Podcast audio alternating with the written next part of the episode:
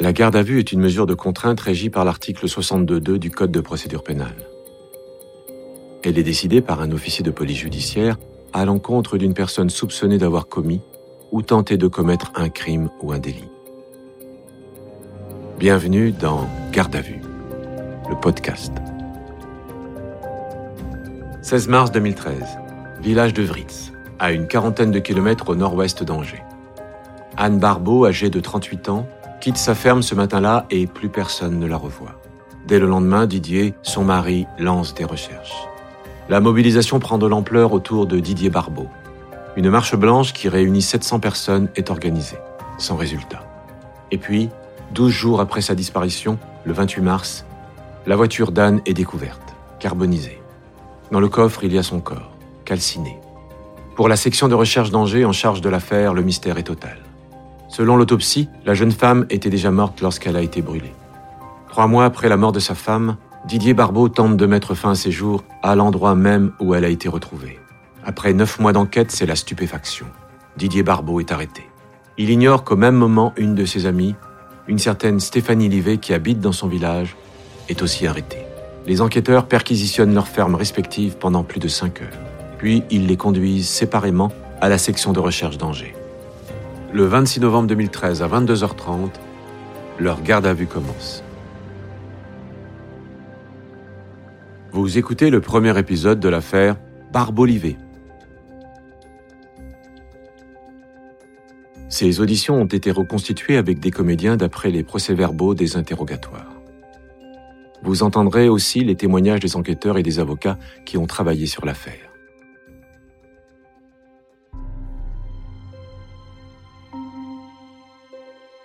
Il est 22h30. La première audition de Didier Barbeau commence. Ayant refusé l'assistance d'un avocat, il est seul face aux gendarmes. Ça l'a pas étonné d'être placé en garde à vue. Il a dit voilà, ça fait partie de l'enquête. Adjudant Bernadac, section de recherche. Je comprends que vous puissiez soupçonner le mari euh, d'une personne décédée après tant de mois d'enquête. euh, voilà, mais moi je vais répondre à vos questions. Il n'y a aucun problème. euh, Allons-y. Vous avez été entendu le 16 mars 2013, jour de la disparition de votre femme. Vous confirmez les déclarations faites à l'époque? Oui. On va revenir sur quelques points. Au moment de sa disparition, ça marchait comment votre couple? Normal. On était dans une procédure d'adoption. On attendait un coup de fil d'une association d'un jour à l'autre. Et vous avez démarré quand cette euh, procédure d'adoption? Il y a deux ans. En fait, on n'arrivait pas à avoir d'enfants. On, on a fait des fives. Et à la deuxième, en 2006, euh, Anne est tombée enceinte. Et elle a accouché d'une petite fille morte-née. Ça a été euh, très dur après. Les, les- les propos qui nous reviennent, mais à, à 99%, c'est que c'est un couple qui est uni, Maréchal des logis-chefs minier, section de recherche. qui a subi des épreuves très dures euh, dans la vie. c'est insoutenable pour un couple, euh, tout un chacun. Donc ils vont essayer de gérer ça, ils vont passer là-dessus, ils vont réussir. Cécile Bonnement, avocate de Didier Barbeau. Donc on voit qu'il y a une solidité dans ce couple, puisque ensuite ils vont penser euh, à mettre en place euh, une procédure d'adoption. Revenons au 15 mars 2013, veille de la disparition de votre femme. Comment s'est déroulée la journée? Anne a beaucoup travaillé au Super U, c'était un vendredi, il y a toujours plein de monde. Elle était caissière là-bas. Et elle s'occupait aussi du rayon presse. Et elle est rentrée vers quelle heure le soir? 19h30. Vous êtes sorti ce soir-là? Non.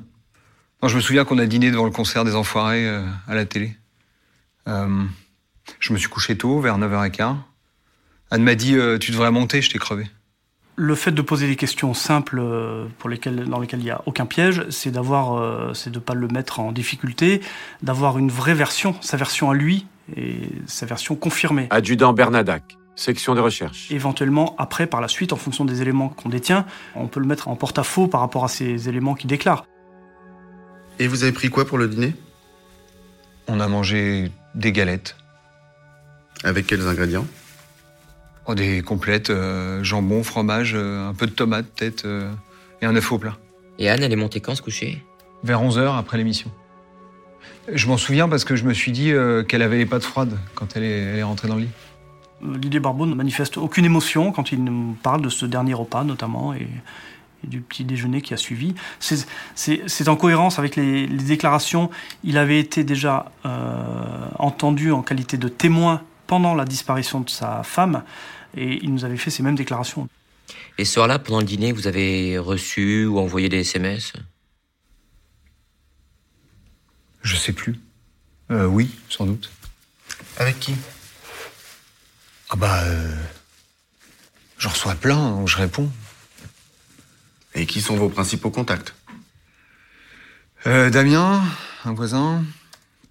Euh, Michael, un copain avec qui je travaille. Stéphanie Livet, une voisine.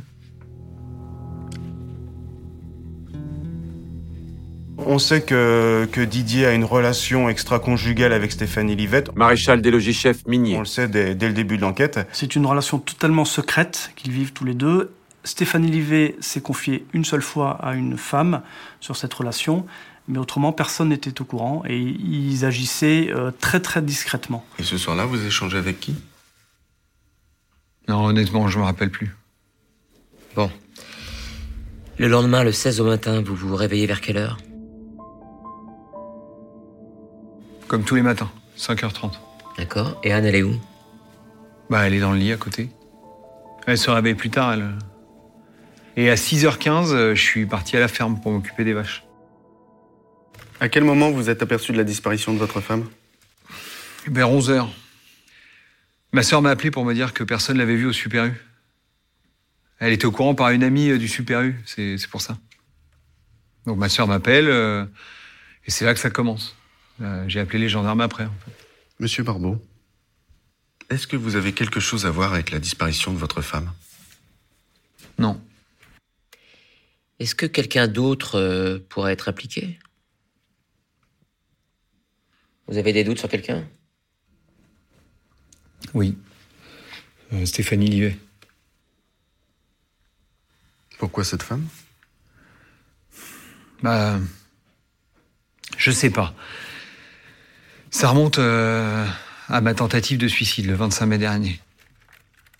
J'étais, j'étais très mal et je suis allé dans la forêt de Chanvaux à côté de là où on a trouvé Anne et j'ai pris des médicaments. Ma sœur, ma belle-sœur et un ami sont arrivés et ils ont appelé les secours. C'est Stéphanie Livet qui leur a dit où j'étais. Comme si elle m'avait suivi. Et on n'est pas étonné de son attitude quand il parle de Stéphanie Livet spontanément, parce que Didier Barbeau est quelqu'un d'intelligent, et c'était aussi pour être cohérent avec la, avec l'entourage, son entourage qui commençait à la désigner en disant cette femme, euh, cette femme est pas clean, euh, il y a quelque chose, il y a quelque chose avec elle, c'est pas normal, euh, son attitude n'est pas normale. Et vous l'avez rencontrée comment, Stéphanie Livet? Il y a trois ans, euh, elle s'est installée dans le village avec son mari. Et comme ils retapaient leur maison, euh, je les ai aidés euh, à enlever les gravats avec mon tracteur. Mais pourquoi vous la soupçonnez, elle? Bah, c'est mes proches qui m'ont dit, après cette histoire de suicide, ils m'ont dit euh, elle est accro à toi. Non, Attendez, mais pourquoi? Vous avez une liaison avec elle? Mais non. Et aujourd'hui Vous la voyez souvent? Bah, elle m'appelle, euh, je la croise dans le coin. euh. Enfin, c'est juste un, un petit doute, quoi. hein. Bien. On va s'arrêter là. Pour les gendarmes, le refus de Didier Barbeau de reconnaître que Stéphanie Livet est sa maîtresse valide leur hypothèse d'enquête. C'est bien cette relation adultère qui est au cœur de l'affaire. Stéphanie Livet, de son côté, est dans un autre bâtiment. Elle ne doit pas croiser Didier Barbeau et doit continuer à ignorer qu'il est aussi en garde à vue. À minuit 30, sa première audition démarre. Dans une garde à vue, on essaie d'en donner un minimum quant aux éléments qu'on peut avoir en notre possession. Maréchal des logis chefs Glo, section de recherche. Le but du jeu, c'est de créer une interaction dès le début, un feeling en quelque sorte avec la personne gardée à vue. Vous avez été placé en garde à vue aujourd'hui à 15h dans le cadre du meurtre d'Anne Barbeau. Vous avez quelque chose à déclarer? Je sais pas ce qui est arrivé. Vous avez trois enfants et vous êtes en instance de divorce. Comment vous avez rencontré votre mari, Sébastien? À l'école, il en avait 17, moi 15. C'est mon premier amour, on s'est mariés. On a eu notre Morgane en 2001, Arthur en 2006 et puis le petit Noah il y a deux ans. L'année dernière, on a perdu notre Morgane. Un problème cardiaque. Il y avait rien à faire. On veut qu'elle pose ses propres mots sur son histoire et on veut qu'elle nous raconte, ben voilà, qui elle est, comment elle a grandi.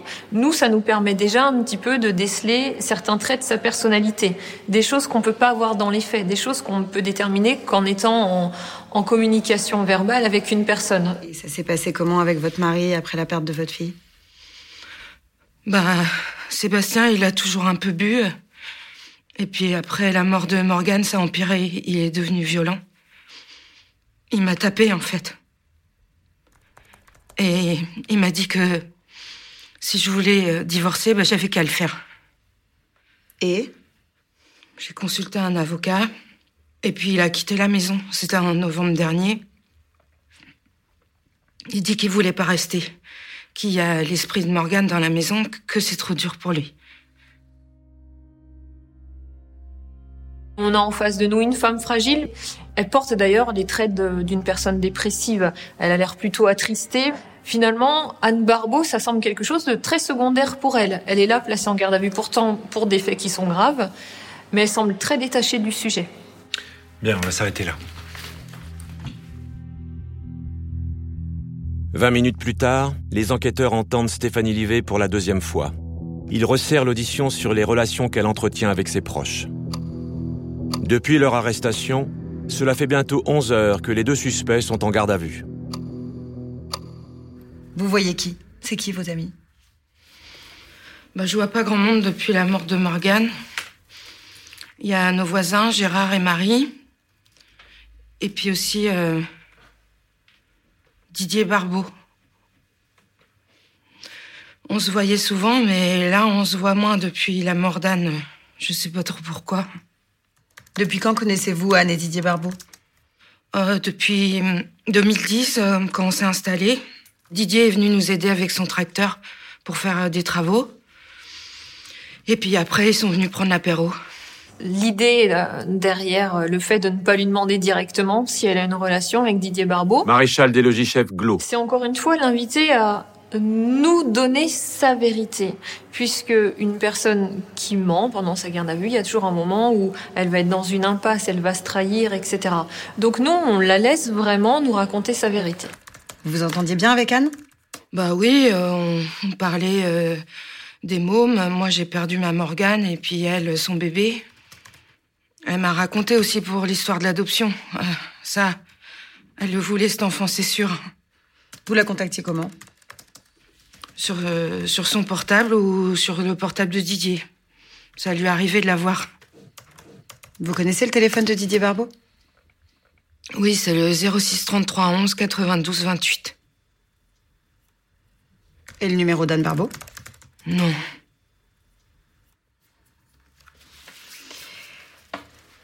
Vous avez quel type de relation avec Didier Barbeau?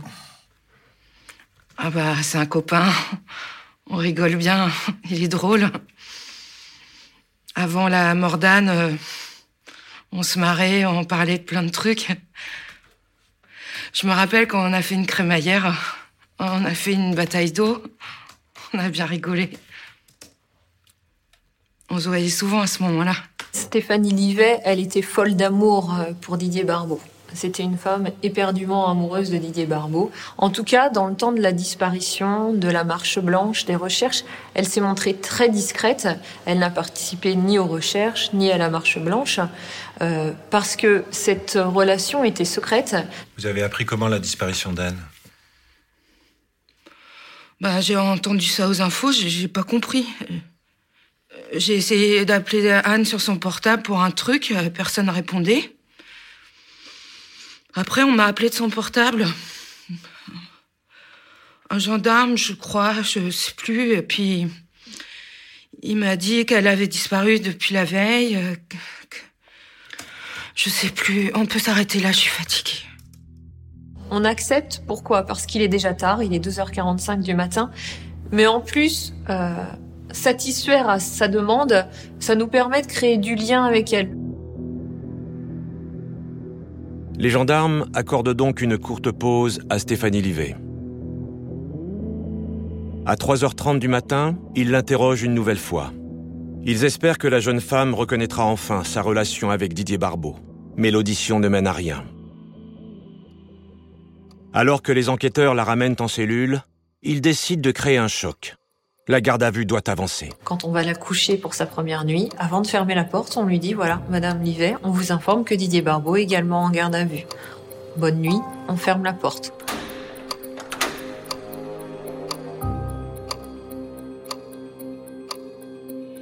Vous venez d'écouter un épisode de Garde à vue. Retrouvez bientôt la suite. Et d'ici là, n'hésitez pas à vous abonner à ce podcast et à lui mettre plein d'étoiles.